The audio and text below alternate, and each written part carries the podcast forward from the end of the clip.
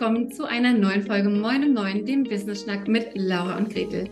Heute ist wieder mal Interviewzeit, das heißt, mir gegenüber steht nicht Laura, sondern die liebe Leonie Müller. Leonie ist Organisationstrainerin, Speakerin und Coach und zwar vor allem mit dem Thema New Work unterwegs. Und wenn ich sage unterwegs, dann meine ich wirklich unterwegs, denn sie lebt und arbeitet aus einem Van heraus. Moin Leonie, schön, dass du da bist.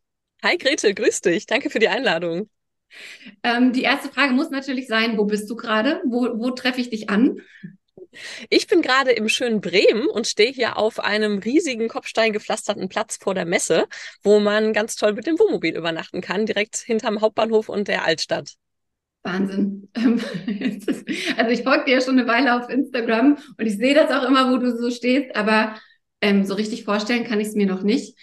Genau wie das Thema New Work übrigens. New Work ist für mich immer noch so ein großes Wort. Kannst du es vielleicht für uns mhm. mal zum Beginn dieser Folge ein bisschen runterbrechen? Was alles zählt zu New Work? Was muss ich mir darunter vorstellen? New Work ist tatsächlich ein Begriff, der auf sehr viele verschiedene Arten und Weisen genutzt wird. Ich beschreibe das immer gern wie so ein Containerbegriff. Also es ist ein Container, da steht New Work drauf, der steht irgendwo in der Landschaft rum und da schmeißen verschiedene Menschen und Organisationen verschiedene Themen und Begriffe rein und sagen dann, das ist New Work. Also Homeoffice, flexible Arbeitsmodelle, agile Arbeitsmethoden, neue Hierarchie, neue Bezahlmodelle, Employer Branding, ganz verschiedene Themen, die zurzeit sehr aktuell sind. Und eigentlich steht dieser Container aber nicht irgendwo in der Landschaft, sondern im Garten eines alten, weisen Mannes, ähm, der so alt ist, dass er inzwischen leider schon tot ist. Friedhof Bergmann nämlich, der den Begriff vor 40 Jahren geprägt hat und darunter eigentlich eine Alternative zum Lohnarbeitssystem verstanden hat und nicht nur schönere Büros, wie es heutzutage oft draus gemacht wird. Mhm. Und hatte New Work auch, also gibt es da eigentlich eine direkte Beziehung oder Verbindung hin zur Selbstständigkeit? Oder würdest du sagen, jeder, der sich selbstständig macht, lebt sowieso schon New Work mhm. in der eigenen, in den eigenen vier Wänden, sag ich mal? da ist eine große, ein großer Zusammenhang. Bergmann hat das Lohnarbeitssystem damals sehr kritisiert und hat gesagt, dass Arbeit, also Erwerbsarbeit, etwas ist für die meisten Menschen, was sie krank macht. Also man ist so ein bisschen angeschlagen, man schleppt sich aber trotzdem hin und denkt sich so, bis Freitag schaffe ich es noch und bis zum Urlaub schaffe ich es noch und bis zur Rente schaffe ich es noch und äh, ja, werde aber immer kranker auf dem Weg. Und dass mhm. Arbeit aber andererseits auch wahnsinnig viel Sinn und Freude machen kann und eben zu einem gesunden Leben beitragen kann und dass Arbeit was sein sollte, was Menschen stärkt. Und ich finde, das kennen wir Selbstständige und viele andere Selbstständige ja auch. Wir machen das ja nicht, weil es einfacher ist und weil es weniger Arbeit ist, sondern weil wir mit der Selbstständigkeit uns eine Arbeit wählen und schaffen können, die uns Freude bringt und die wir für sinnvoll halten und die mit unseren Stärken und Werten verbunden ist. Und dann ist Arbeit eben auch, wenn sie mal anstrengend anstrengend ist, etwas, was insgesamt uns stärkt. Und da ist, glaube ich, ein ganz, ganz großer Zusammenhang, der für uns Selbstständige und Unternehmer ein bisschen einfacher herzustellen ist als vielleicht für den durchschnittlichen Arbeitnehmer. Mhm. Und jetzt bist du mit einem Van unterwegs. 8,5 Quadratmeter, habe ich das richtig in Erinnerung? Genau. Die ja. du dir selber umgebaut hast.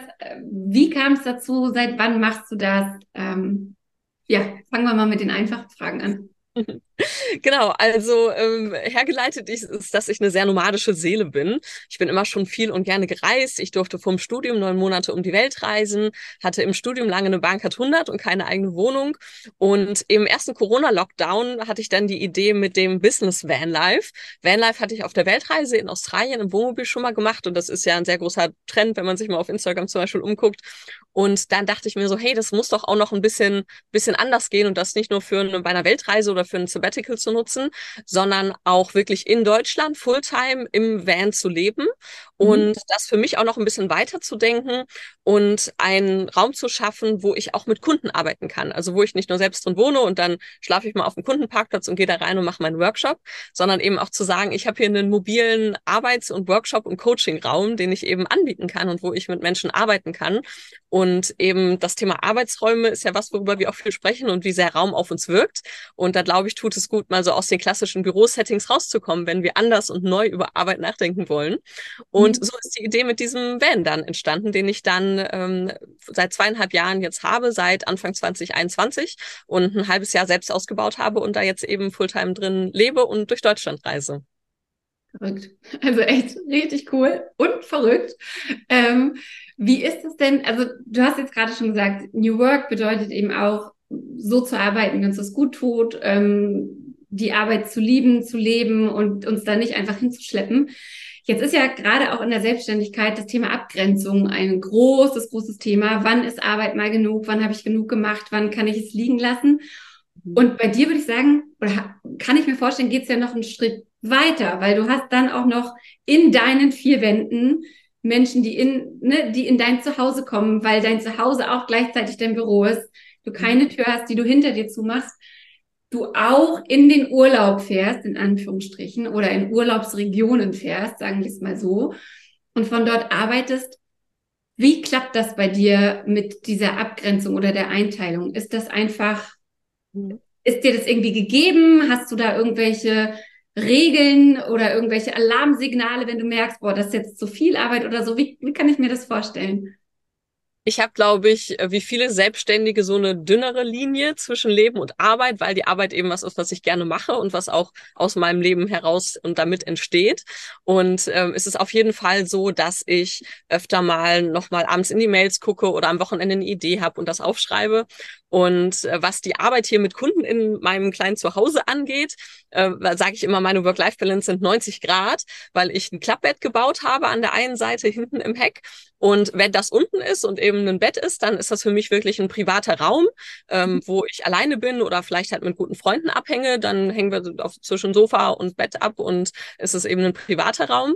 Und wenn ich das hochklappe, dann habe ich Kunden hier drin. Also dann sieht man das Bett nicht, dann ist verschwindet das an der Wand. Da kann man über dem Whiteboard stehen, was da drüber angebracht ist und kann da schreiben und arbeiten.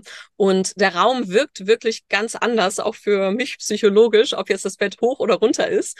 Und so gesehen klappt das ganz gut, dann so diese Trennung zu haben. Und wenn das Bett hoch ist, dann habe ich kein Problem damit, dass hier fremde Menschen durchlaufen. Ich stelle den Van auch auf Messen aus oder mache Tage der offenen Schiebetür, die Unternehmen buchen können, wo ich dann eben mit dem Van vorbeikomme, mich auf den Parkplatz stelle und auf einen Vortrag oder einen Workshop mache und dann rennen hier nach noch 200 Leute durch und gucken sich das an.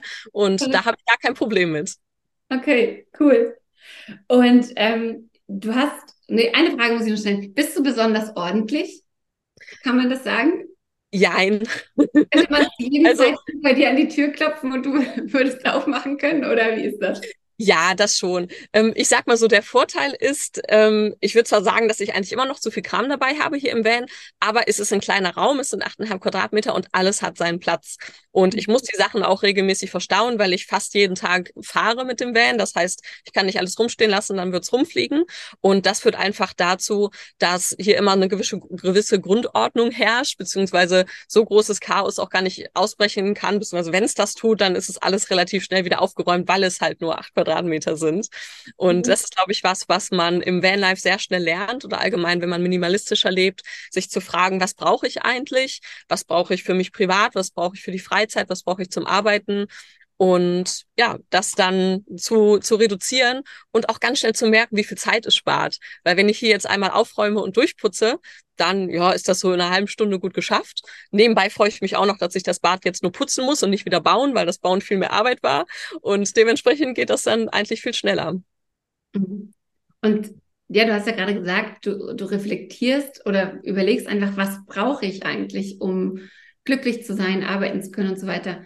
Was brauchst du denn, um glücklich zu sein? Weil es ist ja offensichtlich kein fester Wohnort und keine festen Routinen vor Ort, sondern was brauchst du? Was, was braucht Leonie, um glücklich zu sein?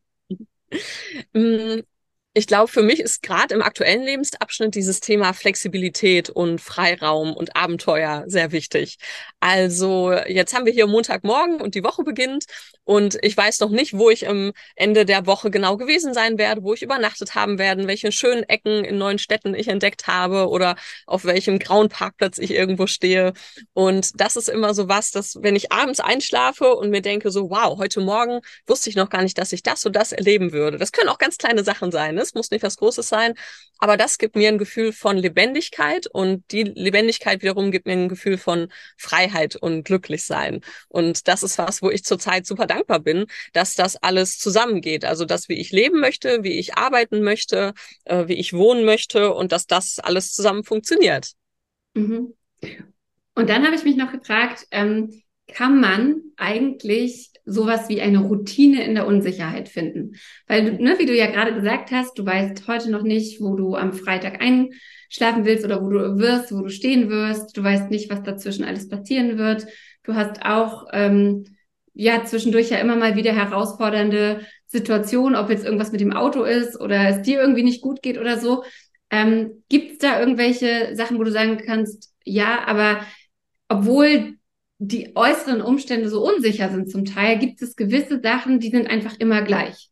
Mhm. Oder da gibt es so eine gewisse Routine einfach, wie du einen Übernachtungsplatz suchst zum Beispiel oder solche Geschichten.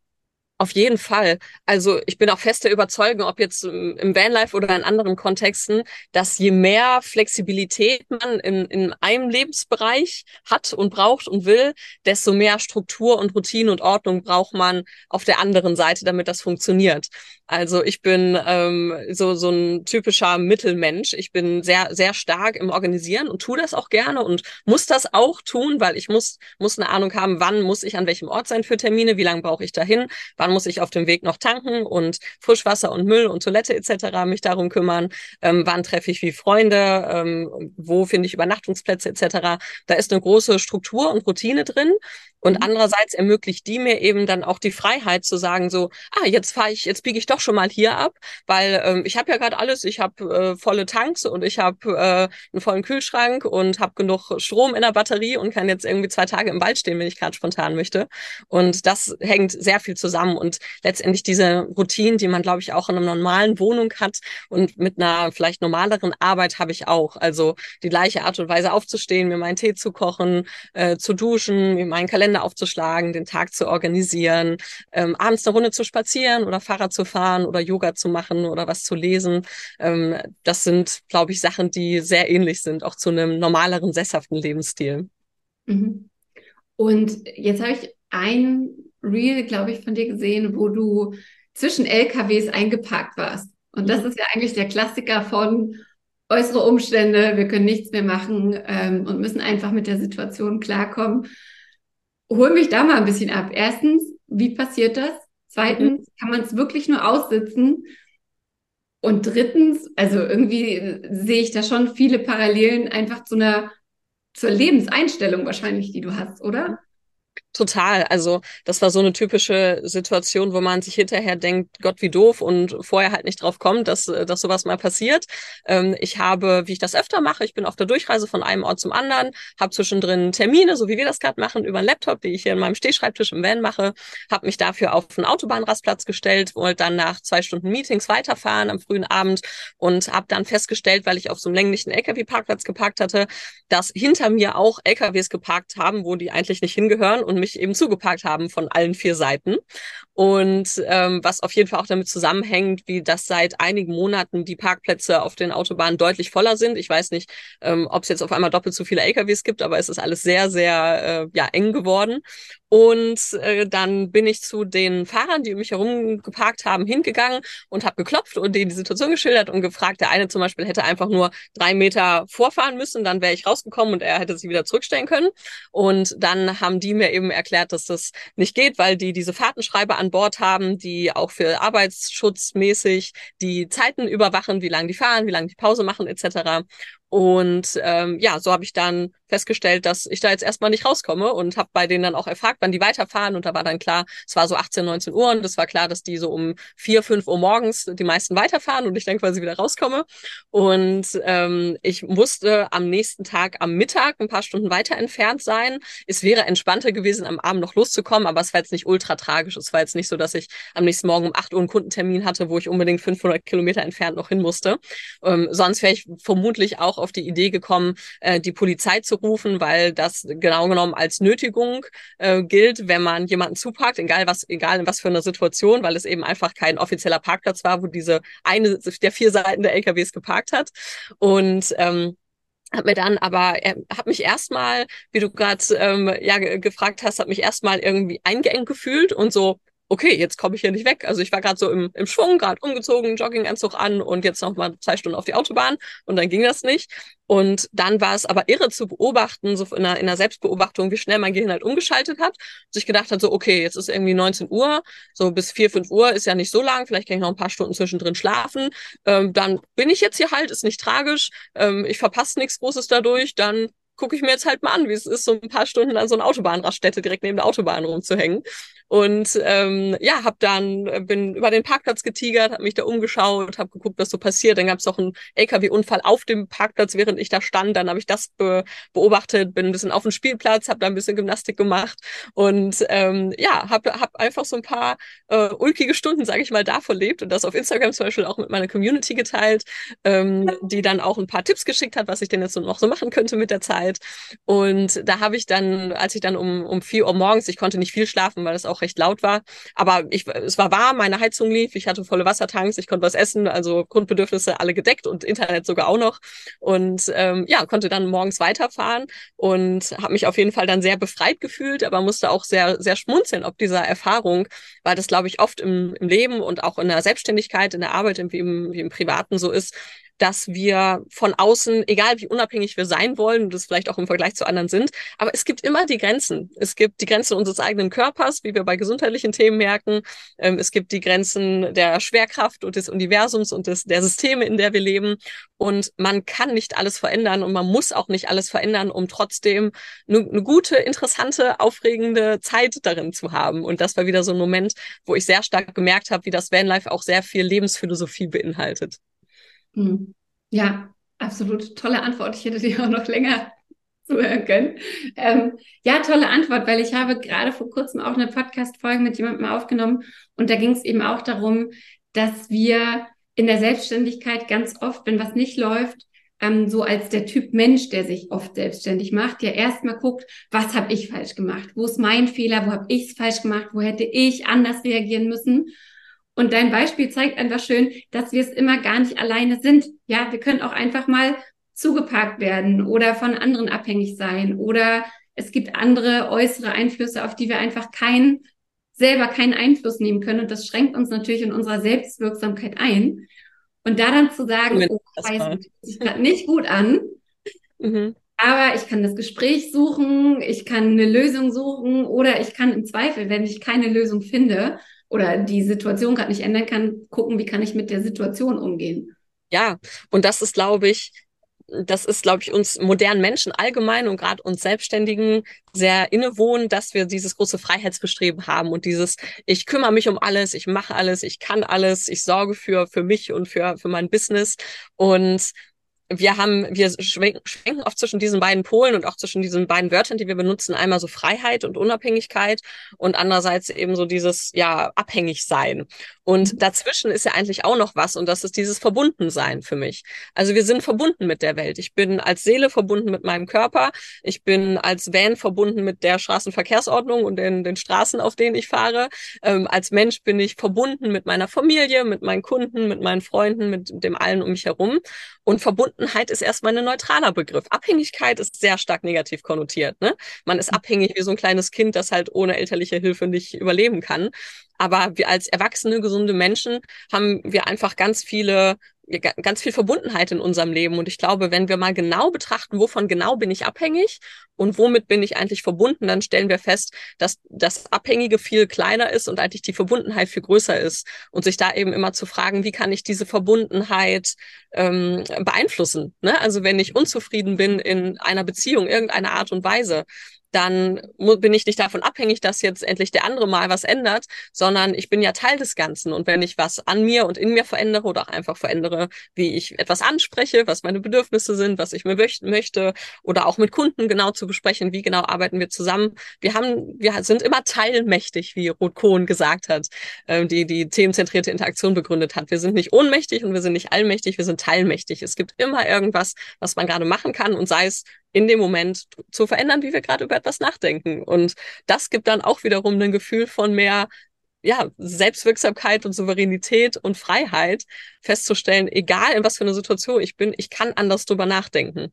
Mhm. Ja, und gerade wo du auch gesprochen hast, ne, fiel es mir auch so ein bisschen wie Schuppen von den Augen, weil ja klar, Abhängigkeit ist erstmal so ein negativer Begriff.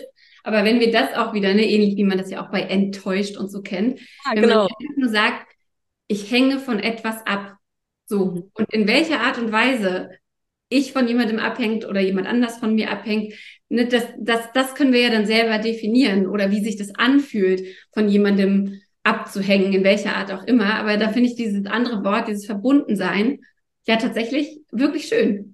Mhm. Dankeschön. Ja, es ist gerne. Das ist ich, ja auch was, was du meintest mit enttäuscht, ne? Man unterlag einer Täuschung und die ist dann weg und so. Ich finde, das ist einfach immer wieder irre zu sehen, wie sehr das, wie wir über etwas nachdenken, die das ganze Thema verändern kann, die ganze Wertung etwas von etwas, von einer Situation, von einem Erlebnis verändern kann.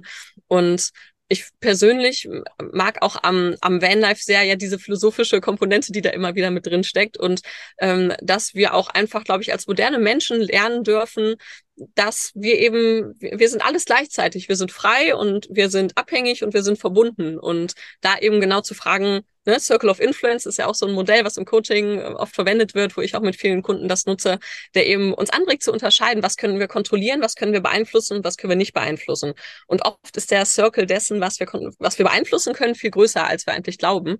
Und man muss ja auch einfach sagen, auch ne, mit den Problemen, die wir hier haben in der westlichen Welt, wenn man dann mal ehrlich ist und mal vergleicht, was andere Menschen in anderen Teilen der Welt so für Probleme, für Herausforderungen haben, stellt man oft fest, dass das bei uns doch äh, vielleicht jetzt für uns gerade dramatisch ist, aber jetzt nicht wirklich das Allerschlimmste ist, was einem Menschen jemals passiert ist oder passieren könnte. Und das hilft ja auch oft schon dann, das loszulassen, sich aber durchzuschütteln und zu sagen, okay, so wie es bei mir dann an der Autobahnraststätte ging, so, okay, dann ist jetzt mein, mein Schicksal, die nächsten neun Stunden hier zu verbringen und ist jetzt auch nicht das Allerschlimmste. Ja, ja, absolut. Und ich habe eine Geschichte zu erzählen und zwar gar, genau. gar keine schlechte. genau. Erzähl doch mal, du hast ja den Van selber ausgebaut. Mhm. Und das ist ja was, was dir ganz offensichtlich viele gar nicht so zugetraut haben oder wo immer wieder auch so kommt, so warst du ganz alleine und als Frau und wie kann das denn eigentlich sein?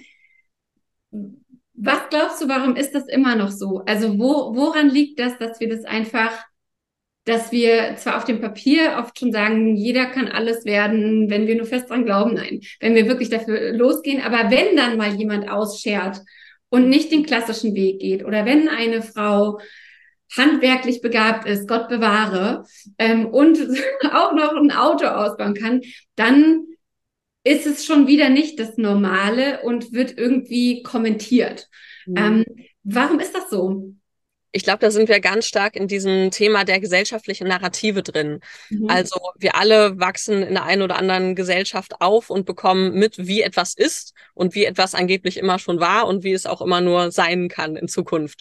Und äh, dazu gehört eben auch, dass einmal das Thema, das Handwerk ja allgemein total unterbewertet ist, auch in der Wirtschaft. Wir haben eine Viertelmillion offene Stellen im Handwerk, weil alle studieren müssen und weil es irgendwie nicht so angesehen ist und andererseits ähm, ja, dass immer gerade noch auch was äh, verschiedene Backgrounds angeht und was auch gerade Männer und Frauen angeht, da einfach immer noch viele Vorurteile herrschen, ähm, wo ja, wo dann eben Menschen, wenn dann jemand was anders macht, damit konfrontiert werden.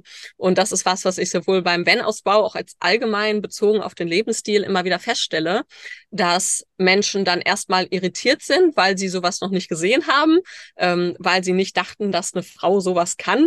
Ähm, und wo ich auch sagen muss, ähm, ich habe auch nie was Handwerkliches gemacht, auch leider, weil ich es in der Schule nie hatte. Und ich habe mich hier halt reingearbeitet. Also ich habe jetzt nicht vorher schon groß Sachen gebaut, sondern das ist mit dem Drang entstanden, das hier umsetzen zu wollen, dass ich mich da reingefuchst habe.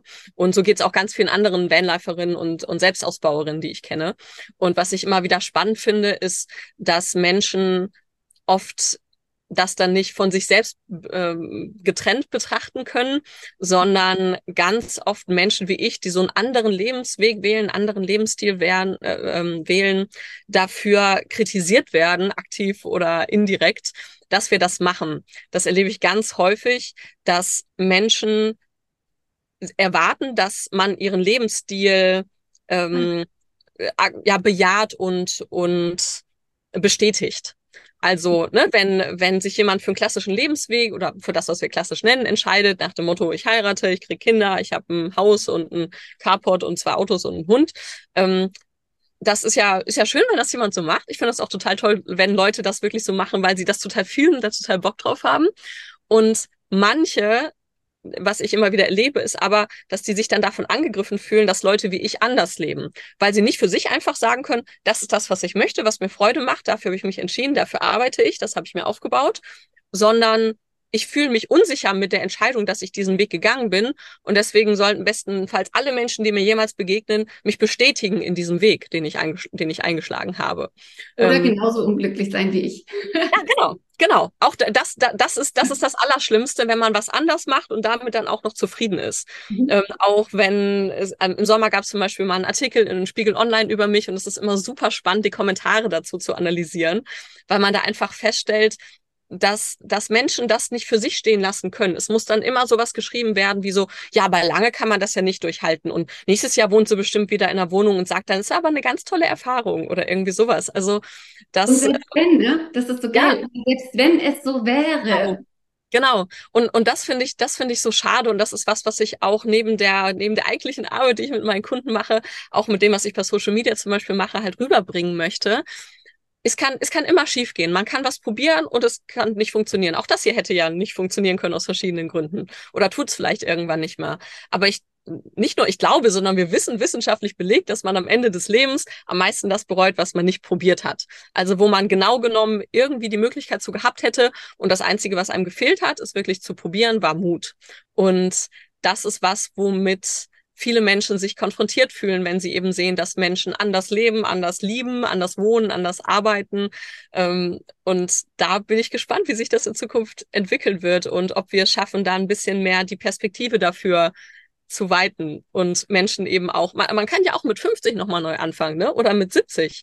Also es gibt so viele Möglichkeiten, das, das Leben zu ergreifen und es wenigstens zu probieren. Und wenn man, selbst wenn man scheitert, weiß man, dass man es probiert hat. Und mhm. da würde ich mir mehr, mehr Selbstwahrnehmung wünschen mhm. in vielen Teilen. Ja, es ist spannend, weil tatsächlich in dem letzten Interview, was ich gerade schon erwähnt habe, da gab es ein Zitat, das Lieblingszitat meiner letzten Interview gestern und das ist Doubts kill more dreams than failure ever will. Also mhm. Zweifel, fehlender Mut, ne, begräbt mehr Träume als das Versagen oder Scheitern es jemals ja. schaffen wird. Also wirklich so dieses Ding von, was ist, wenn es nicht klappt, was ist, was sagen alle anderen, was hier, was da, was tralala. Und am Ende blickst du zurück und sagst, ja, hätte ich mal. Und ja. das, glaube ich, ne, ist ja auch erwiesen, dass dieses, diese, diese Reue von, warum habe ich nicht, warum ich hätte doch, das ist viel schlimmer als, ja, dann bin ich mit irgendwas auf die Nase gefallen, aber daraus habe ich irgendwie noch was gelernt. Und wie du es gerade gesagt hast, ich glaube tatsächlich, dass oft die Menschen, die gerade selber nicht zufrieden sind mit dem, was sie gewählt haben und die dann wieder Mut bräuchten, um in eine andere Richtung zu gehen oder die dort auch, ne, Mut bräuchten, dort auszubrechen. Also ich glaube, dass es tatsächlich oft so ein Triggern ist oder ein gewisser Neid, weil warum würdest du sonst jemand anderem nicht gönnen, wie diese Person lebt, ja. liebt, arbeitet, was auch immer? Eben, das sagt viel mehr über die Person dann aus, die dann da urteilt, als über die Person, die beurteilt wird. Und ähm, genau, ein kleiner Buchtipp an Rande. Ich glaube, dieses Buch heißt Fünf Dinge, die Sterbende am meisten bereuen, ähm, von einer, Ameri von einer äh, englischen ähm, Hospizarbeiterin. Äh, Sehr empfehlenswert, wenn man da mal tiefer reintauchen möchte. Und ich glaube, das Thema mit dem Mut ist, da sind wir auch wieder bei dem, was wir eben hatten, mit dem, was brauche ich wirklich und was mhm. ist mir wichtig. Und für, wir leben ja immer noch im Kapitalismus und im System, was sehr auf Geld und finanziellen Erfolg und finanziellen Reichtum und Wachstum fundiert ist. Und ich glaube, was viele Menschen in dieser Zeit zunehmend realisieren, ist, dass man Mut nicht kaufen kann. Also ich kann, wenn ich viel Geld habe, kann ich natürlich äh, zum Beispiel mit Coaches wie uns auch äh, eine Session machen und daran arbeiten und mal gucken, wo kommt das eigentlich her, dass ich so viel Angst habe und dass ich mich nicht traue etc. Aber den letzten Schritt muss man letztendlich selbst gehen. Und man kann noch so viel Geld und so viel whatsoever haben, so viel finanziellen Wohlstand.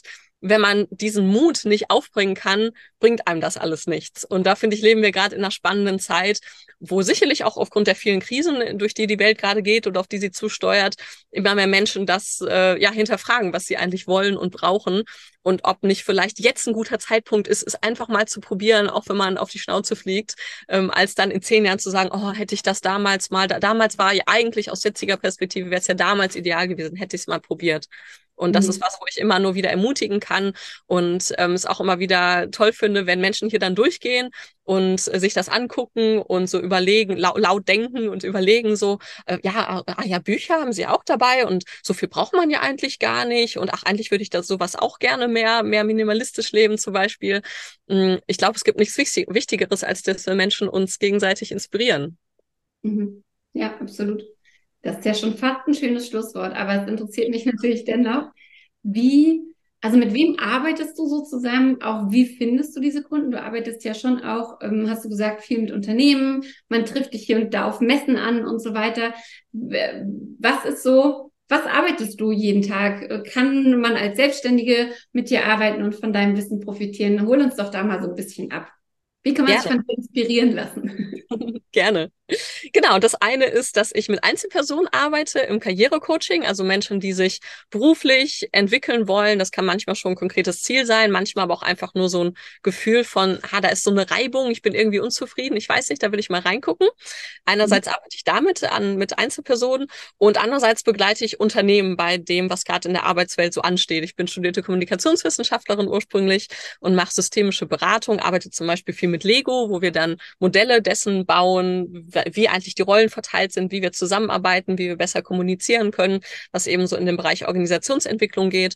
Und da begleite ich Unternehmen sowohl über einen längeren Zeitraum, als auch, dass ich einzelne Workshops anbiete oder auch Vorträge zum Beispiel bei Unternehmensveranstaltungen und ähm, ja, verbunden mit dem Van eben auch oft mit dem Tag der offenen Schiebetür, weil ich den ja sowieso immer dabei habe und äh, mich dann auch freue, dann ja interessierten Kunden und Mitarbeitern das hier zu zeigen und vielleicht ein bisschen zu inspirieren, nicht nur darüber nachzudenken, wie wir anders arbeiten wollen, weil wir das meiner Meinung nach nicht isoliert tun können. Wenn wir darüber nachdenken, denken wir automatisch auch darüber nach, wie möchte ich eigentlich leben, wie möchte ich wohnen, wo möchte ich wohnen und leben.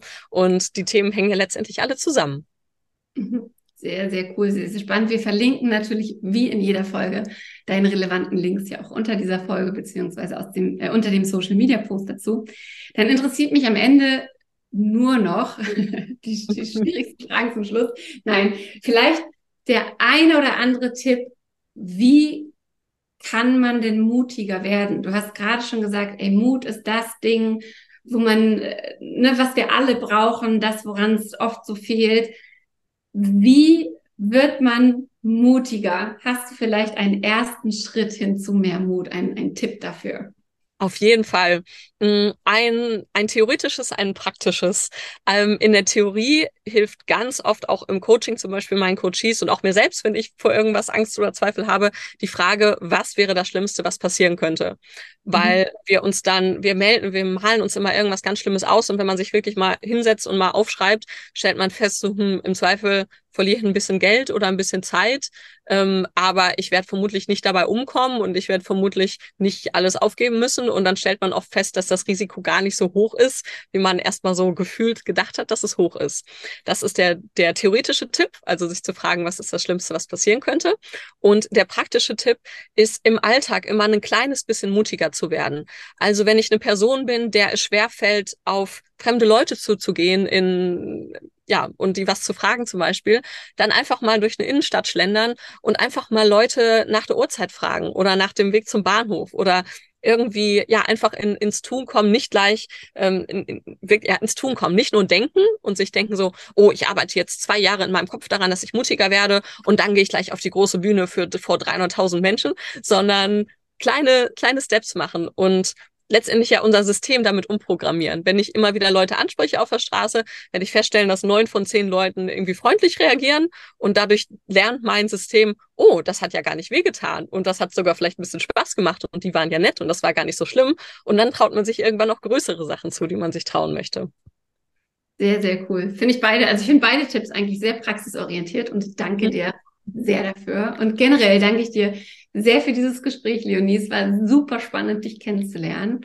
Wenn ihr Lust habt, mehr über Leonie zu erfahren, dann verlinken wir natürlich ihren Instagram-Account und ihre Website hier. Wenn ihr mit ihr arbeiten möchtet, schaut auch auf jeden Fall mal bei ihr vorbei zu den Themen New Work, mutig werden, Transformation.